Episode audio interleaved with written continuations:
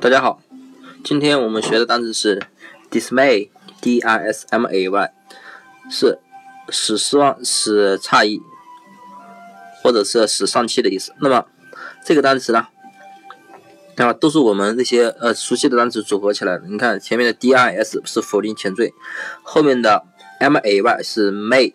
那么大家知道 may 是情态动词，可能表示可能就是。比如说，大家说 May I help you？就是我有什么能帮助你的吗？那么 may 呢，一般表示呃可能的意思。那么加在一起不就是 this may 不就是不可能吗？对不对？比如说你要求人帮忙，然后呢那个人说不可能，那么你是不是觉得很失望、很沮丧啊？对不对？所以呢，this may 就是不可能。那么你听到这句话，一般都会使你很失望、很沮丧。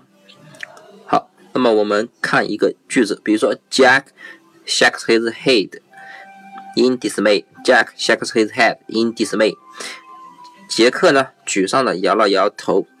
就是啊，那你可能说，嗯，杰克，你能帮帮我一个忙啊，对不对？然后呢，杰克杰克觉得，哎呀，我这个人啊很沮丧，不能帮到你，所以呢，他摇了摇头，对不对？所以呢，Jack shakes his head in dismay.